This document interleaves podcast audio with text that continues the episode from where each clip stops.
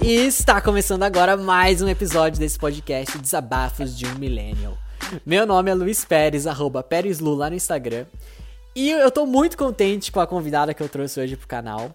É, eu assisto. A, canal não, meu podcast, mas eu assisto o canal dela no YouTube frequentemente. Eu sou realmente um, um, assinante, inscrito, assíduo.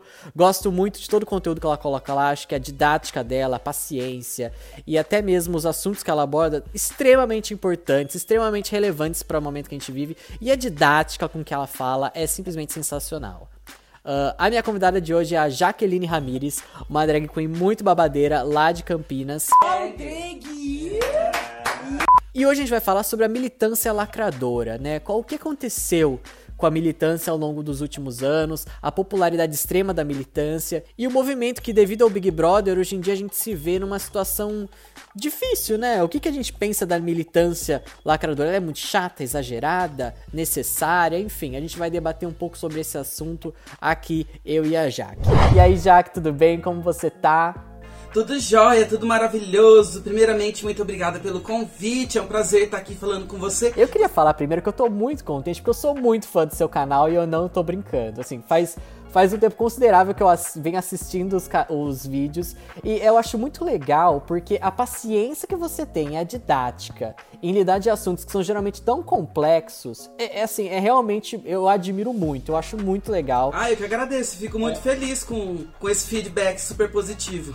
Bom, como eu acabei de falar, eu admiro muito a paciência que você tem para falar do assunto.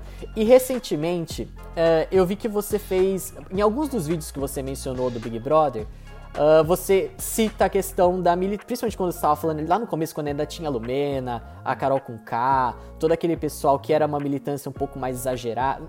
Não sei se exagerada é o termo, mas uma militância do que você falou do, recentemente num vídeo, da militância mais radical. Uh, levantou muito aquela bandeira da questão de até que a militância deu errado. O que aconteceu nessa militância que é a militância do lacrar, que é a militância cheia de jargões, que acaba sendo até excludente para uma parte da população. É, o que aconteceu com ela, né? A gente tinha uma militância no começo lá atrás que ela era um pouquinho mais a militância raiz, não sei, a militância que era realmente visando a inclusão de todo mundo. Mas aí com o tempo, com a internet, o lacrar ficou mais importante do que você militar, de, é, do que você de fato militar. O que aconteceu no meio do caminho? O que, que você acha que. Qual que é a sua visão sobre isso? Nossa, esse é um assunto super espinhoso, né? Eu acho é, complicado, né? Porque quando a gente já fala de grupos, a gente já tá suscetível a ser cancelada também, né? E é isso que, acabou, que acabou acontecendo, né? Essa militância lacradora, ela ficou muito punitiva. E, e, esse que é o problema, né? A gente fica até com um papa na língua pra quando vai falar desse assunto, né? Eu acho super complicado. Mas eu acho assim que não é de todo ruim. Não é assim, não, não, não vejo que ela deu errado. Pelo contrário, né? Errando que se aprende. A gente tá, ainda tá aí num, em todo um processo, né? E a gente, se a gente pensar assim numa militância clássica, né? Aquela militância que você falou de raiz, né? Uma militância mais clássica, é tem os seus lados negativos quando era só isso, porque ela é, era muito restrita, né? Essa militância raiz, clássica, ela primeiro que ela tinha uma conotação muito específica, que é muito a ver com os partidos políticos, né? Quando a gente fala militância, a primeira coisa que vem na cabeça, né? Militância do PSOL, militância do PT, militância do PCdoB, dos partidos, né? Ou do PSDB, se vocês quiserem também, né? Até bolsonarista, militância bolsonarista é, hoje em dia. Esse né? sentido de militância, né? Esse que é um para mim, no meu entender, é um sentido mais clássico de militância. Aí de uns tempos para cá, né, eu tenho percebido que houve uma mudança assim num paradigma. Mudou, mudou. A sociedade ela mudou. Eu acho que talvez isso tenha a ver até com as políticas próprias do PT, né? Aquele período desenvolvimentista que nós tivemos é, no passado, de, de 2000 a 2008, né? É, a popularização, a, a popularização não, mas a, a, maior facilidade de acesso à educação, né? Eu acho que essas coisas elas contribuíram muito para essa mudança de paradigma. E o que, que eu entendo essa mudança Sim. de paradigma? É, as pessoas do senso comum começaram a, primeiro, por ter mais acesso à educação, começaram a ter acesso às discussões, né? Eu vejo, por exemplo, na minha família, quando eu me assumi, primeiro eu tive várias, eu me assumi várias coisas, né? E a primeira coisa que eu me assumi foi gay. Quando eu me assumi gay pela primeira vez, né, era todo um problema. Nossa, meu Deus, eles vão aceitar, não vão aceitar. Hoje não, não ainda existe isso, mas assim, é, não é tanto mais uma questão, né? Porque hoje a, a, a maior questão é, é, trans. O maior problema é ser trans do que ser gay. Gay tá, já tá mais, mais comum, né? Mas naquela época era ainda um tremendo problema chegar e assumir ser gay, né? Então a sociedade foi mudando, foi mudando. É, eu falei das pessoas trans, né, agora, até como a gente pensa a transgeneridade, eu lembro que eu tava lá no começo dessas coisas, né, eu, eu tava na universidade já também no começo dessas discussões. É, não se falava muito sobre pessoas trans, sobre travesti, transexuais. Hoje a palavra cisgênero tá na boca do povo. É uma palavra que eu tenho orgulho, falo de boca cheia, que eu ajudei a construir, que eu ajudei a popularizar. Essa palavra cisgênero, cissexismo, cisgeneridade, tudo esse conjunto aí do cis. E antes não, não era, não tinha isso, né? Não era uma coisa muito difundida. Então mudou. Essa mudança de paradigma, ela é recente. Ela tem menos de 10 anos, ela tem, vai, entre 5 e 10 anos essa mudança. E isso também contribuiu para que houvesse a, a, o surgimento da militância lacradora. Dez anos atrás não existia militância lacradora. Isso não existia. Por quê? Porque o paradigma era outro, era as pessoas pensavam de outro, de outro modo. E no Brasil também tem uma coisa muito assim, as pessoas elas adoram, é o país da fofoca, né? As pessoas adoram estar tá é, antenada tá ser a primeira a saber de tudo. E aí acho que meio que aconteceu isso. Eu lembro, ó, aqui em Campinas, se apareceu uma drag nova, aí você chegava na boate e falava: Nossa, você viu a drag tal, uma drag nova que fizesse sucesso? Ah, você... claro que eu conheço, nem conhecia, mas todo mundo queria dizer que conheceu. e aconteceu um pouco isso com a militância, né? Para você se provar uma pessoa de bem, foi necessário você se dizer militante. Começou essa coisa, né, de que, claro, eu sou militante, eu sou o verdadeiro militante. Aí todo mundo virou militante. Foi acontecendo meio dentro de uma cultura pop, né, dentro de, de, de, de uma lógica de mercado, e aí, foi, e aí levou a esse ponto, que é o ponto negativo, dela se tornar uma militância um pouco acrítica até. Né? Ela, ela quis ser tão é. cri que ela se tornou acrítica. Acho que é assim, resumo. É, o que eu, eu acho que. Eu sempre. Eu, eu, na minha cabeça, eu associava a militância lacradora muito com a internet. Porque antes da internet, a, a militância era, era a militância de base, que é o que você estava falando, a questão dos partidos e tudo. E aí, com o surgimento da internet, com esse sentimento, esse sentimento das pessoas, a necessidade de se provar, de se, é, de se validar, às vezes, qualquer opinião se tornava um, uma possibilidade de lacração dentro da internet e aí você se colocava como militante. Mas enfim, eu eu conheço, a gente se conhece já há algum tempo e eu sei do seu background acadêmico, né? Tanto que é por isso que eu inclusive te chamei hoje. Eu queria saber, até porque você chegou, é o que você falou, essa militância lacradora, ela chega a ser excludente às vezes, ela chega a ser quase que opressora se você não tiver dentro, se você não concordar com a cartilha que, ele, que, que lhe é oferecida, né?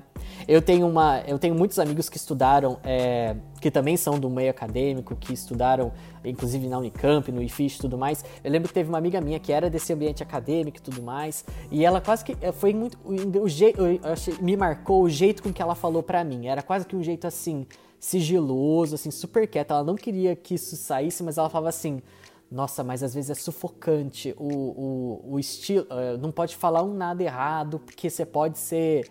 O negócio é, é, feio, assim, dependendo do que você falar. Ou até teve uma vez que eu fui encontrar com ela lá no Fish, eu tinha passado no McDonald's antes, e ela falou, sai com essa embalagem daqui, tipo, foi quase, eu lembro que era assim, logo que a gente ria, a gente sabe que era exagero, mas enfim, eu lembro que tinha esse sentimento nela, de quase que era uma força opressora em visão, eh, tentando libertar as pessoas das opressões que elas viviam, né? Era quase, era uma mistura ali, muito estranha que acontecia.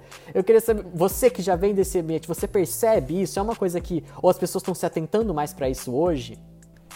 Então, eu tô falando disso é coisa assim de, sei lá, sete anos atrás. É, então, entre 5 e 10 anos, né, essa mudança de paradigma. Uhum. Você pegou é. o começo também, né? Bem esse, esse comecinho dessa mudança. Você também tava lá vendo isso acontecer. Então, mas o, o é, uma, uma, um adendo, assim, antes de aprofundar nesse, nessa pergunta, é sobre a militância lacradora, né? Você falou da internet. A internet, ela foi, de verdade, um marco super importante, né? Eu acho que a gente teve alguns momentos é, da internet. Primeiro é, foi aquele momento da blogosfera. Não sei se você lembra. Tinha um monte de blog, e aí as, os blogs progressistas. Eu lembro do blog da Lola, uma das primeiras feministas do Brasil a ficar famosa, né? Lola escreva Lola. Aí depois a blogosfera ela mudou, aí foi ficando popular e hoje nós estamos aqui no podcast, né? que também é um tipo de, uh -huh, de militância. É. As coisas elas foram evoluindo, mas elas começaram lá e nós vimos tudo isso. Nós fomos é, testemunhas oculares dessa mudança, né? Que foi acontecendo. E aí, o que eu acho que coincide com muitas coisas do caráter do povo brasileiro. Um que é esse de não querer estar tá por fora da, da última novidade. O segundo é que, é que nós temos aquela coisa de não querer errar.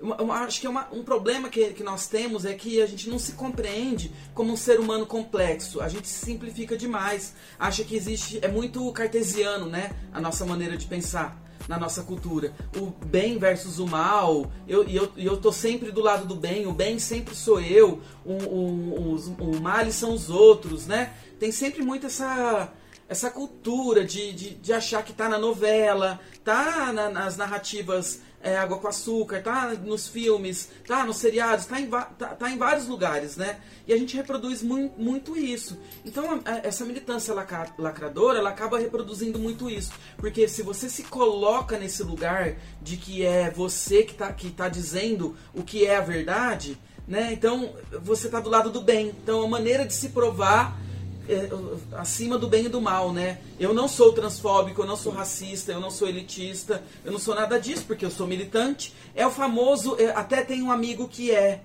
só que com outra roupagem, ah, é. né? Mas a mesma coisa, no fundo. E, a, e aí o terceiro ponto é que é, o, a, a, militância lacradora ela tem muito também a ver com a academia, né? Quando a gente está indo caminhando para essa discussão, né? O mundo acadêmico tem muito disso as pessoas que estão na academia, elas se colocam acima das outras pessoas. Isso é muito comum, às vezes de uma maneira até inconsciente.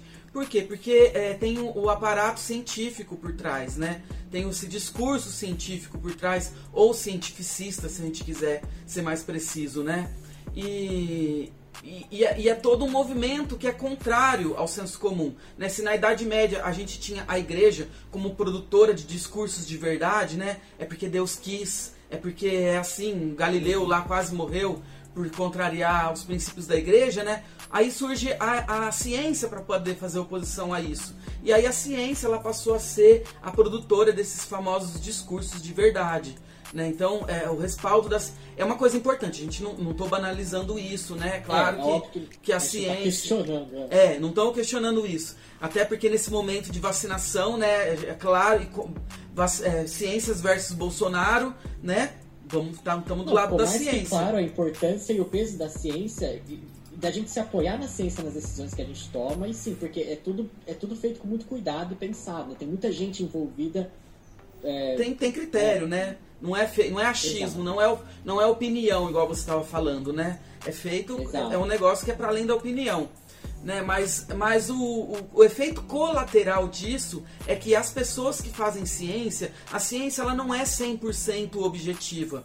Ela não é objetiva, porque ela é feita por seres humanos. E seres humanos são subjetivos, eles falham. Todo recorte ele é feito com um viés, que é um viés que passa pelo ser humano, que está inserido numa sociedade, numa cultura e numa ideologia. Então não existe isso de 100% objetivo. É só um aparato para a gente poder respaldar né, as nossas supostas verdades, porque elas também não existem, né?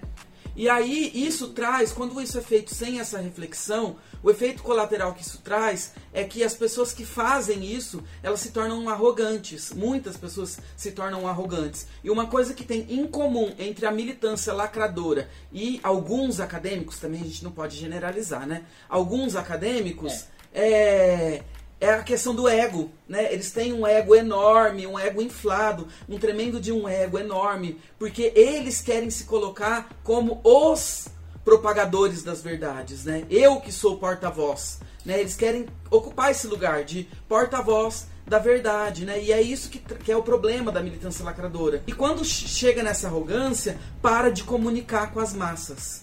Que é outra coisa que tem em comum com a academia. A militância lacradora hoje não é que ela deu errado, é que ela está caminhando para um, um lado que a academia já caminhou, que é parar de se comunicar em massa, com a massa, né?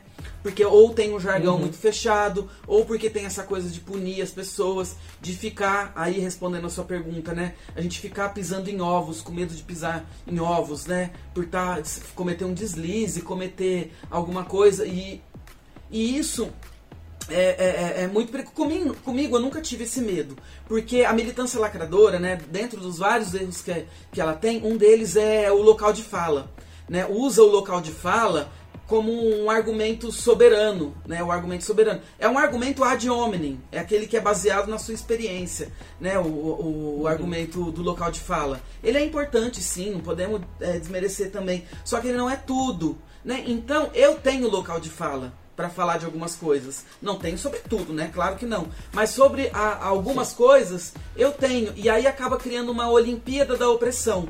Aí nessa Olimpíada da Opressão eu tô num lugar que tá lá embaixo. E aí e isso traz um, um local de fala para mim muito bom. E aí por isso que eu nunca tive medo de pisar em ovos. Quer dizer, nunca não, nunca é mentira. Mas assim, boa parte da minha da minha carreira, assim, eu não tive medo, porque eu tenho esse local de fala, que é um, um, um, um argumento que cala a boca deles, né? Eu não, não acredito nele. Mas também, em alguns momentos, sim, eu tive muito medo. Agora tô me, saindo, me soltando mais, muitas coisas, principalmente sobre transgeneridade, que eu penso diferente da, da militância mainstream.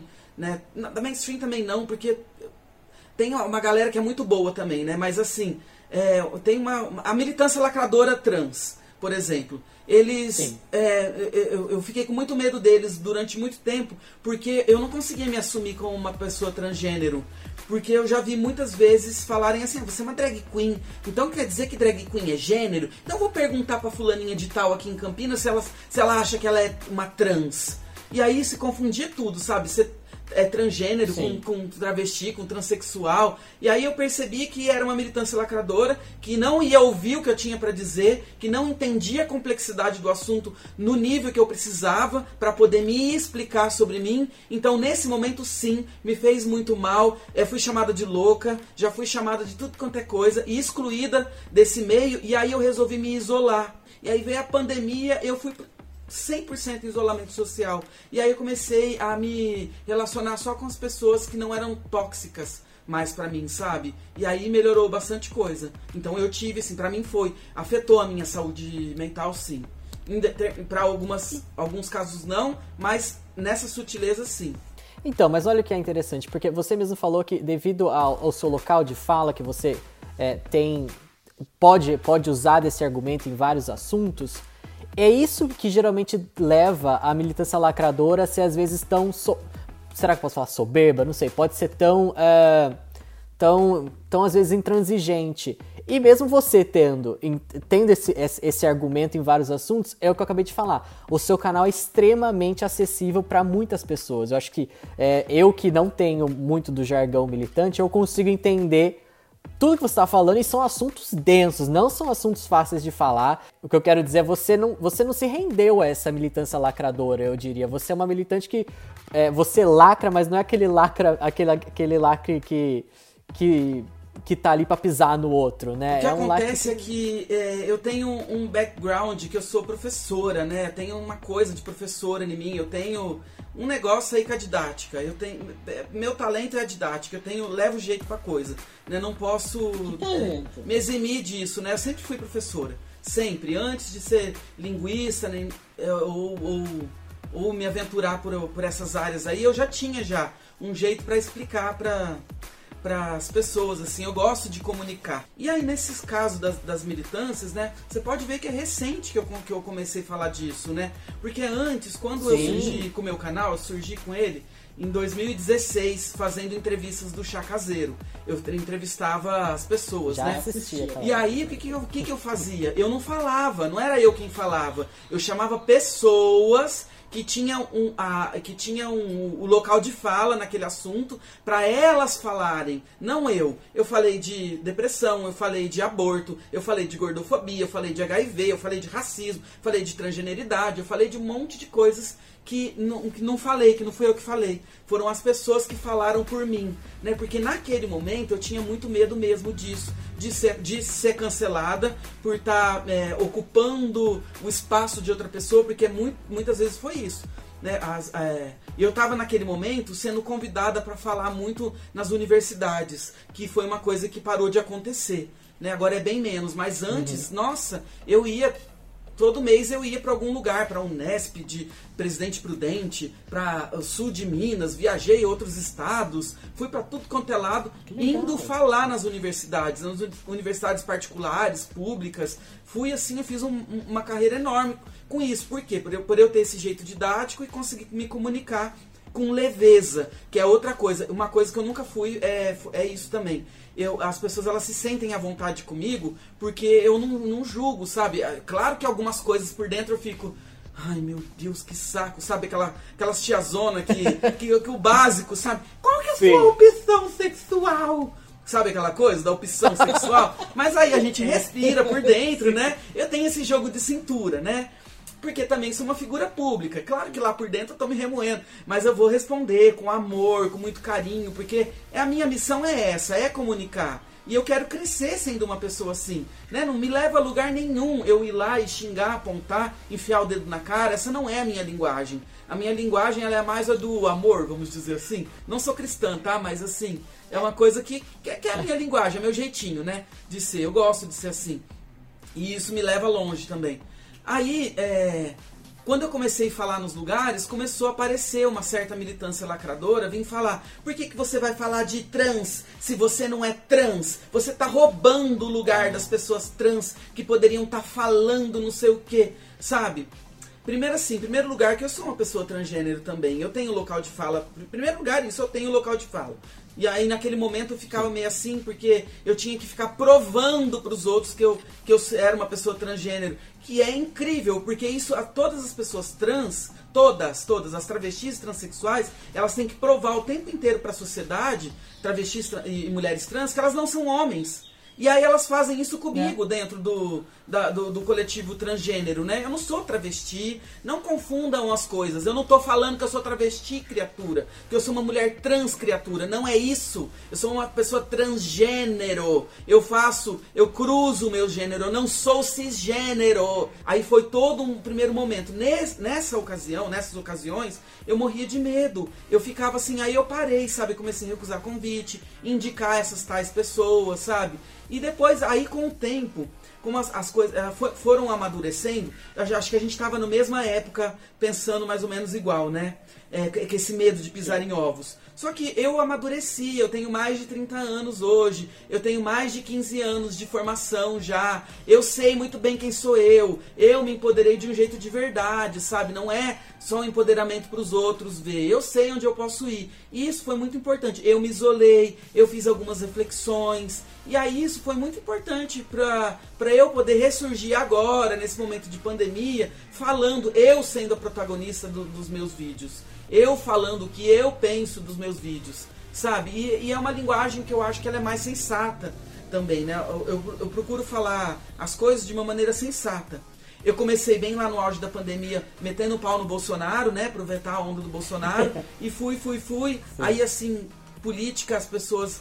É, não estou lidando com nenhum grupo específico, só com os bolsos com os gado mesmo, e aí eu não tenho respeito nenhum por gado. Então, é. ok? É. E aí depois, agora que eu aproveitei o mote do Big Brother pra eu poder me soltar mais, sabe? E aí essa é uma nova Jaqueline. Ai, adorei essa conclusão. Essa é uma nova Jaqueline. então, porque o que você, exatamente o que você falou, essa sua didática e esse seu jeitinho que você falou com amor de falar, eu acho que é, é, não, é, é, eu acho que é isso que queira queira. É assim que você vai atingir o objetivo principal da militância, né? Porque quando a gente fala de militância, na, pelo menos a minha concepção era a gente tentar é, batalhar por um ideal que a gente acredita e tentar expandir isso, levar para as outras pessoas para que a gente consiga fazer disso uma realidade na nossa sociedade. Que, que, atualmente não é, por isso que a gente está militando por ela. Só que se a gente vai com um discurso, por exemplo, que a gente via é, no Big Brother agora falando, que tinha no discurso às vezes que era quase muito difícil. Você até comentou no último vídeo falando do jargão, que se você tirar o jargão da, o jargão militante da Lumena, você quase não pega nada ali do discurso dela, porque é muito e não é um discurso para as massas, né? O Big Brother é um programa de massa, então não pegou ali. Claramente ele não atingiu a, popula é, a população do jeito que tinha que atingir, ou atingiu do jeito torto, que é o que aconteceu, né? Até a rejeição da Lumena o seu jeitinho com amor, a didática, é a que acaba levando. A... Eu sei que é muito difícil, gente. Eu não tô aqui também julgando quem não tem, porque ter paciência com, com as pessoas que, que às vezes estão nos desrespeitando na nossa frente é muito difícil. É muito difícil. É, eu acho que o primeiro passo é a gente estar tá com a saúde mental em dia. Acho que as coisas começam daí, né? A gente tá com, com ela em dia mesmo. Porque teve momentos né, que eu tava muito estressada. Eu, eu já tive momentos de muito estresse, assim, à beira de um colapso, em que eu surtei com pessoas, assim, eu fui militante lacradora. Eu estava fazendo uma peça de teatro e uma das atrizes quis usar um ratinho na cena, porque tinha um ratinho, né? Aí eu fiquei meio que assim, pisando em ovos. Ai meu Deus, os veganos, eles vão vir aqui falar, sabe? Mas no fundo do meu coração, eu não sei se eu estava muito importando com o rato ou não, sabe? Eu estava preocupado com os veganos irem lá lá falar alguma coisa. Sim. E a peça tratava. Ser cancelada, né? É, de ser cancelada. A maior preocupação era essa. Porque afinal, ela e ela comprou esse rato, sabe? Eu, eu não compro animal, não tem. Eu tenho todo o meu rolê, eu sou super dos animais também, tudo, etc. Eu respeito muito os animais, tudo. Mas o animal tava lá para vender, era um rato, tem rato de laboratório, tem N questões, né? Então a minha preocupação ela era com o cancelamento. Porque você, como artista, vai pôr no seu palco, né? Incentivar. Aí são essas questões, né?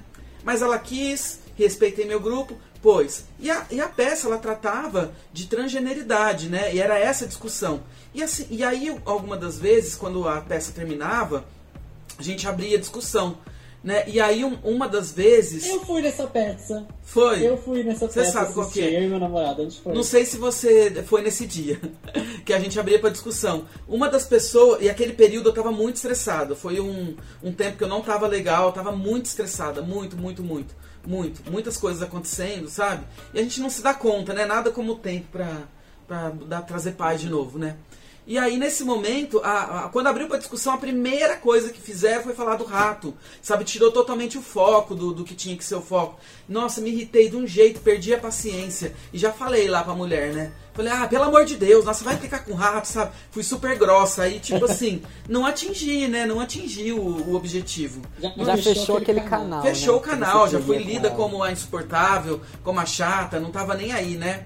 Só que aí de uns tempos pra cá as coisas mudaram, isso não é o meu normal. E aí sobre a linguagem, né, que é o eu falei isso num vídeo, né?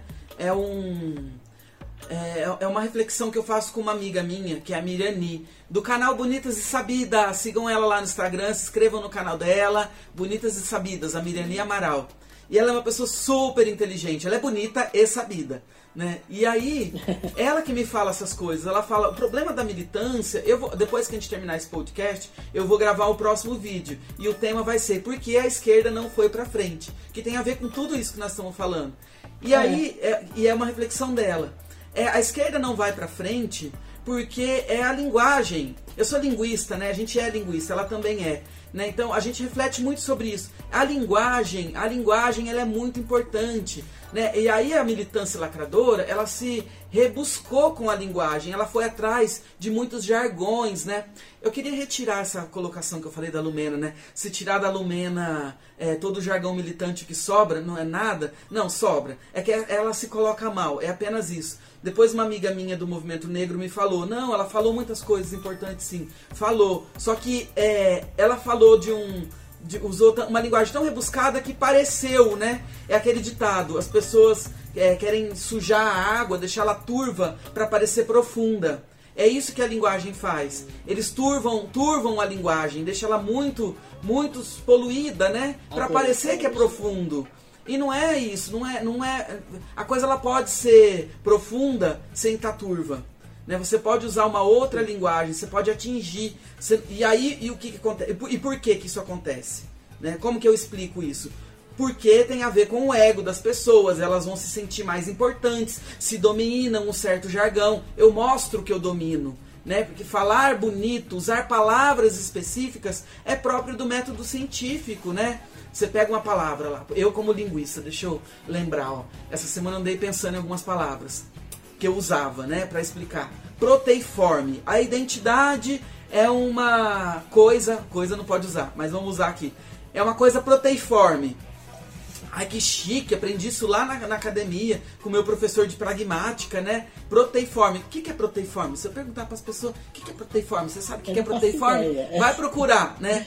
Aí, proteiforme é uma palavra que vem de Proteus, do mito de Proteus, que é a capacidade de mudar, de se ficar mudando. Então, a identidade é para dizer que ela não é fixa, que é uma coisa que está mudando o tempo todo. Ah, você é da identidade tal, então você é assim para sempre. Não a identidade é dinâmica, você muda, está mudando. Então aí, aí na ciência é bonito você usar a palavra proteiforme porque ela é específica para explicar um fenômeno. Né? Então é, é próprio da linguagem acadêmica você encontrar no vocabulário palavras especiais, você trabalhar com conceitos. Você tem um conceito, né? Agora a gente tá, eu estou trabalhando num conceito que é art drag.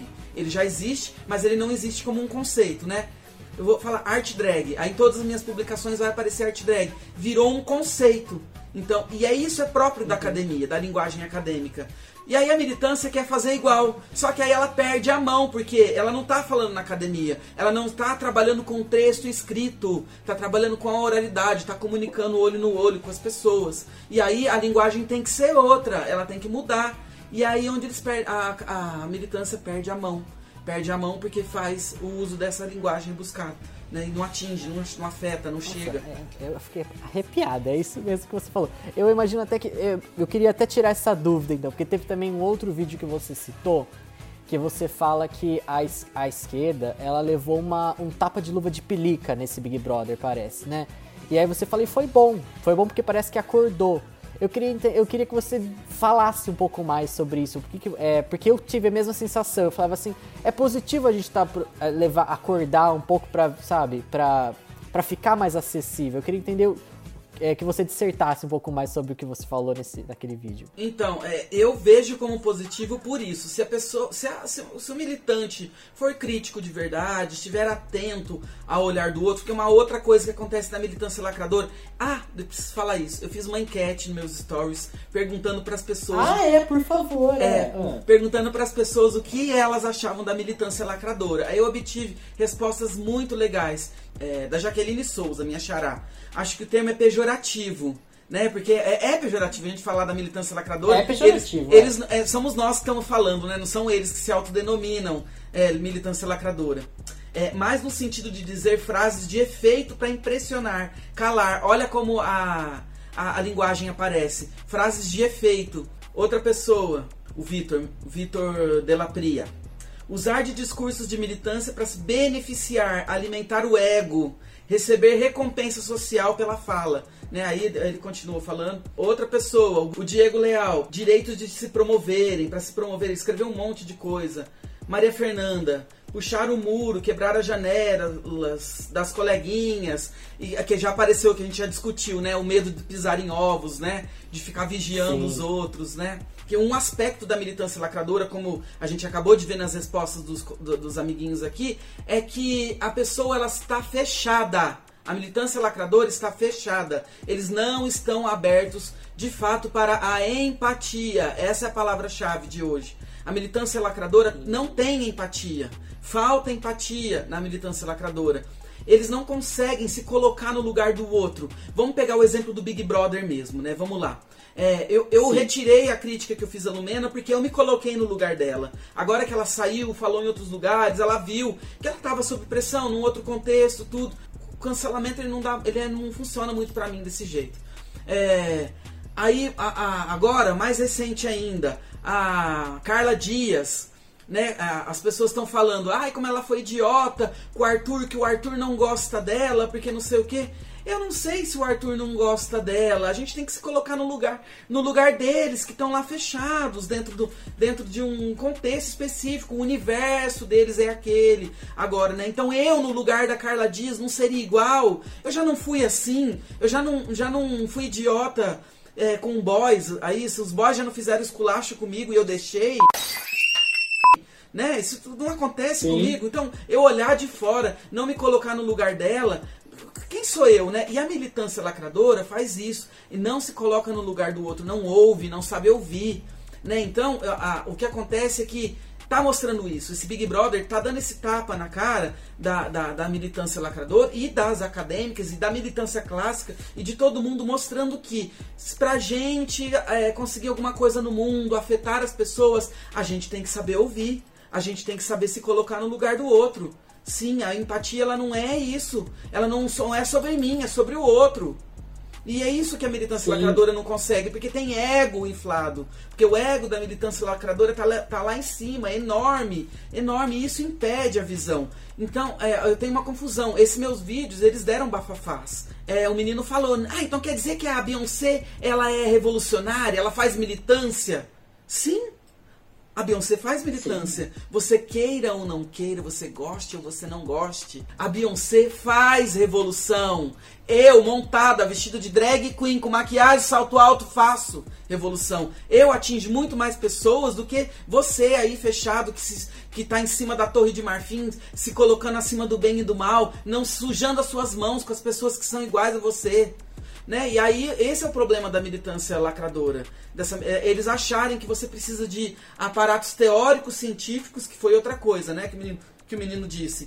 Ele falou assim: você tem que entender de marxismo para você ser militante. Não, não precisa entender. Não precisa. Nossa, mas isso acaba sendo um argumento muito elitista você falar assim. Né? Foi exatamente o que eu respondi a é. ele. Isso é elitizado. É um menino preto pobre que falou isso. Você está simplesmente reproduzindo argumentos aristocráticos. Enxerga, quando você é. tem acesso a uma universidade pública, não esqueça seu local de origem nunca, seu idiota. Não esqueça, por quê? Porque a academia, durante não sei quantos anos, ela foi construída, desde que ela existe no Brasil e no mundo, ela foi construída para a elite, no Brasil principalmente. A, a educação foi criada para que Dom Pedro estudasse, para que a elite, a nobreza estudasse. Não foi feita para você. Agora, recentemente, depois do período desenvolvimentista, que nós, os pobres, passamos a ter um pouquinho minúsculo mais de acesso mas o seu orientador, o modus operandi da academia, ele é aristocrático. E você falando isso, você está reproduzindo discursos de aristocrático sendo pobre, seu idiota. Putz, acabamos de presenciar um momento de Jaqueline Ramires perdendo a paciência. Mas é isso aí, é muito triste a gente ver pessoas reproduzindo discursos que, que vão contra a sua própria origem, né? Enfim, arrasou, é isso aí mesmo. E agora a gente vai entrar pro um clássico aqui do, do final do episódio, a gente sempre indica alguma coisa. E eu pedi pra Jaques é, pensar em alguma coisa para ela indicar pro pessoal aqui que ouve o podcast, é, alguma peça de entretenimento, enfim, que seja que ela tenha gostado para você ir de casa também ir atrás, buscar e, e, enfim, se entreter. Pode, já que você conseguiu pensar em alguma coisinha pra gente, como é que é? É o seguinte, é assim, ó, é... eu sou uma pessoa muito iconoclasta, vou te falar bem a verdade. Iconoclasta e super desantenada com tudo, com tudo eu não consumo muito a cultura assim que se passou na Globo eu vejo.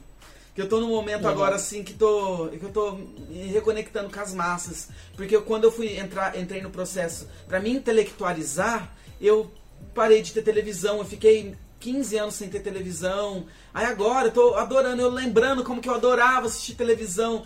Eu não vejo séries. Então, assim, quando me pedem para eu indicar as coisas, eu me sinto tão menos, tão menos, porque eu não tenho essa capacidade de indicar uma coisa. Eu acho que tudo pode ser interessante se te toca, se te uhum. afeta.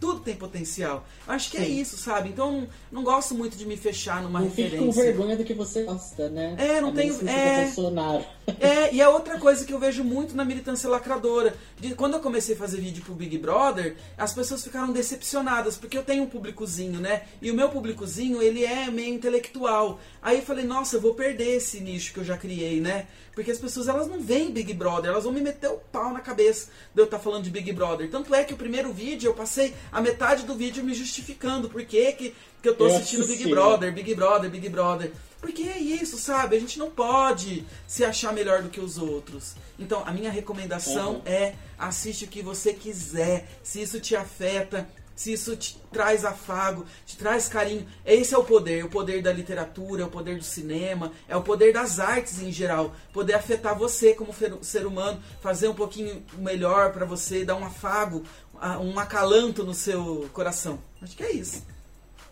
Ah, escapei pela tangente! Escapou super! Enfim. Eu que eu vou fazer então duas recomendações. A primeira é o canal da Jaque, da Jaque que, enfim, é sensacional. Eu assisto, eu realmente assisto todos os vídeos. Vocês puderam ver, eu interagi várias vezes falando dos vídeos dela, porque eu acho realmente são discussões super importantes.